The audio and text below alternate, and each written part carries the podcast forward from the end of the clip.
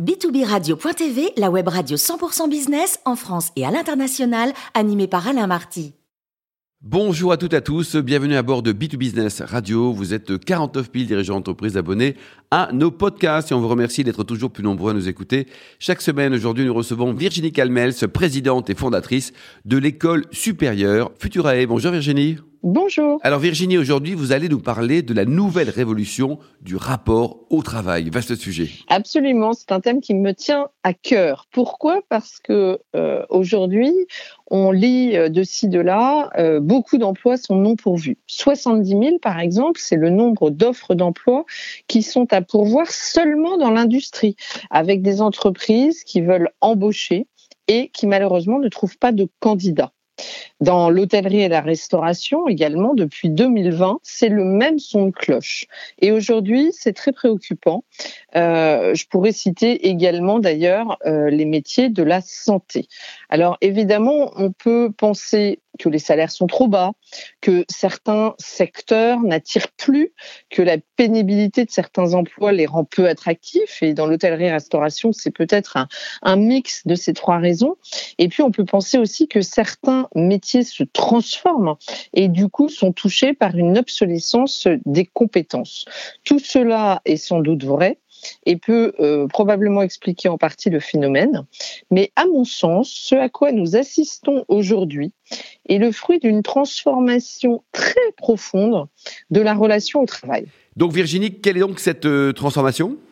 En fait, euh, avec la mise en œuvre des, des 35 heures dans notre pays, vous vous en rappelez, c'était en 2002, c'était opéré en fait une première évolution des mentalités en privilégiant, grâce au fameux RTT, les week-ends prolongés. Les économistes euh, ne sont d'ailleurs pas tous euh, d'accord sur les conséquences effectives des 35 heures sur l'emploi, et ce n'est pas mon propos aujourd'hui.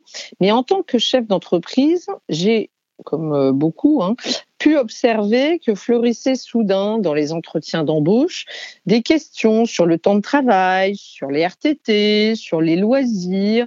Et euh, soudain, c'est apparu comme une préoccupation majeure d'une jeune génération qui découvrait le travail au début des années 2000 dans ce fameux contexte des 35 heures.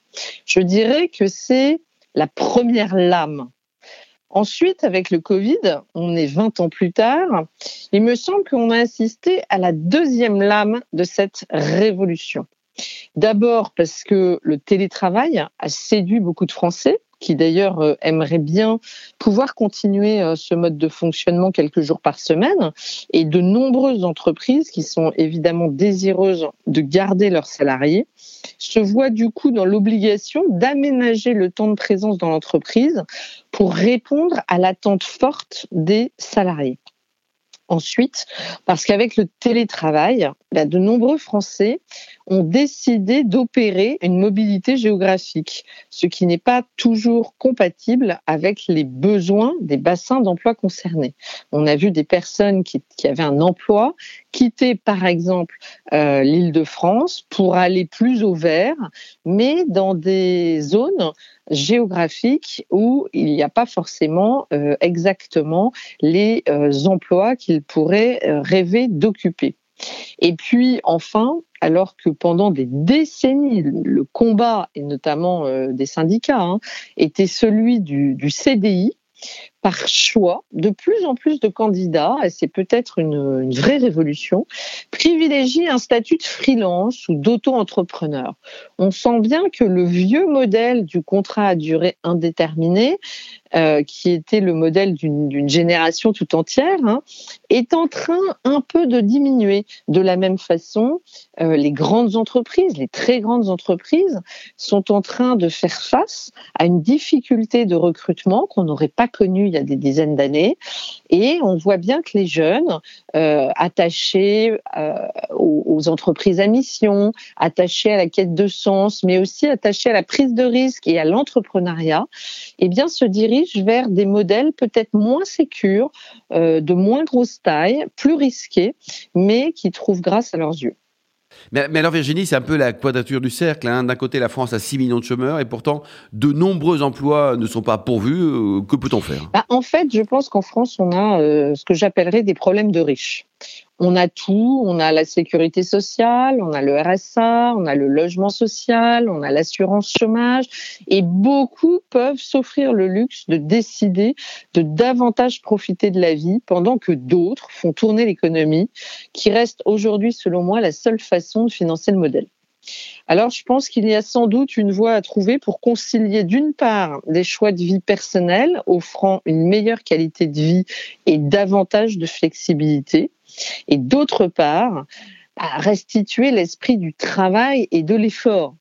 Certains euh, pensent qu'il faudrait offrir aux jeunes générations un, revenu minimum garanti, une sorte de RSA. Le gouvernement, de son côté, parle d'un revenu d'engagement.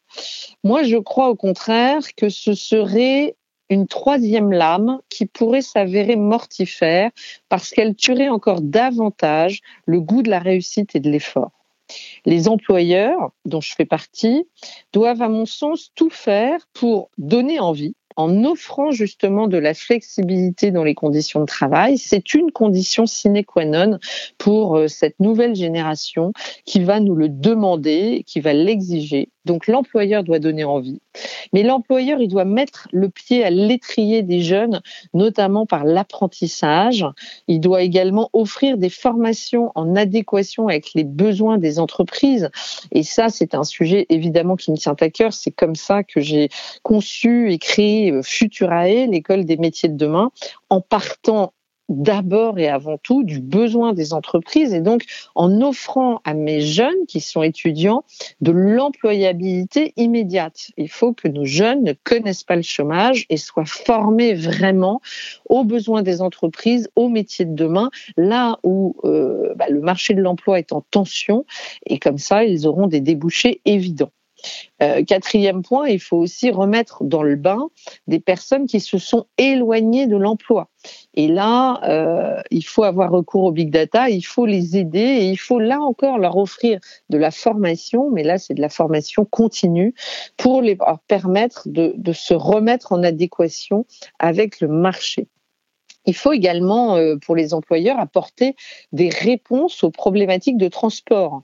Par exemple, dans le cas où vous n'avez pas de permis de conduire ou vous n'avez pas de véhicule, je pense euh, par exemple dans les services à la personne, une société que je connais très bien, comme le groupe WeCare, hein, maison mère de O2, eh c'est comment on peut euh, fournir à des personnes qui sont amenées à se déplacer des véhicules.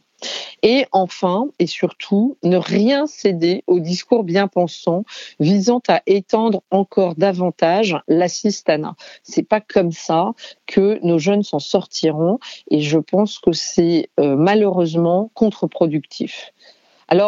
Pour se consoler, hein, on peut se dire que les USA aussi ont connu euh, cette pénurie de main-d'œuvre, mais il faut rappeler que l'administration Biden, bah, elle a immédiatement coupé les aides au chômage. Elle l'a fait le 6 septembre dernier quand elle voyait euh, que l'emploi ne redémarrait pas.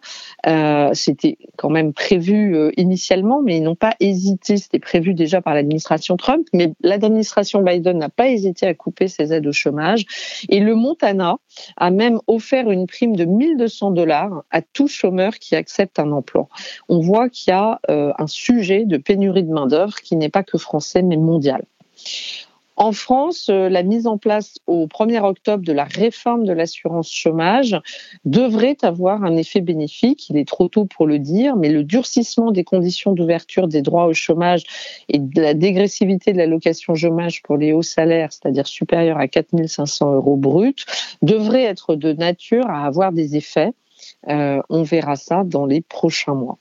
Donc, euh, pour moi, il s'agit d'abord et avant tout euh, d'un changement de mentalité à opérer pour rendre au travail et au mérite, deux valeurs qui me sont chères, leur lettre de noblesse et ça, euh, ce sera plus compliqué, mais je pense que cette révolution euh, du travail doit se faire dans la bonne direction, c'est-à-dire toujours en privilégiant le travail, le mérite, la réussite, et non pas en tentant euh, la troisième lame mortifère de l'assistanat.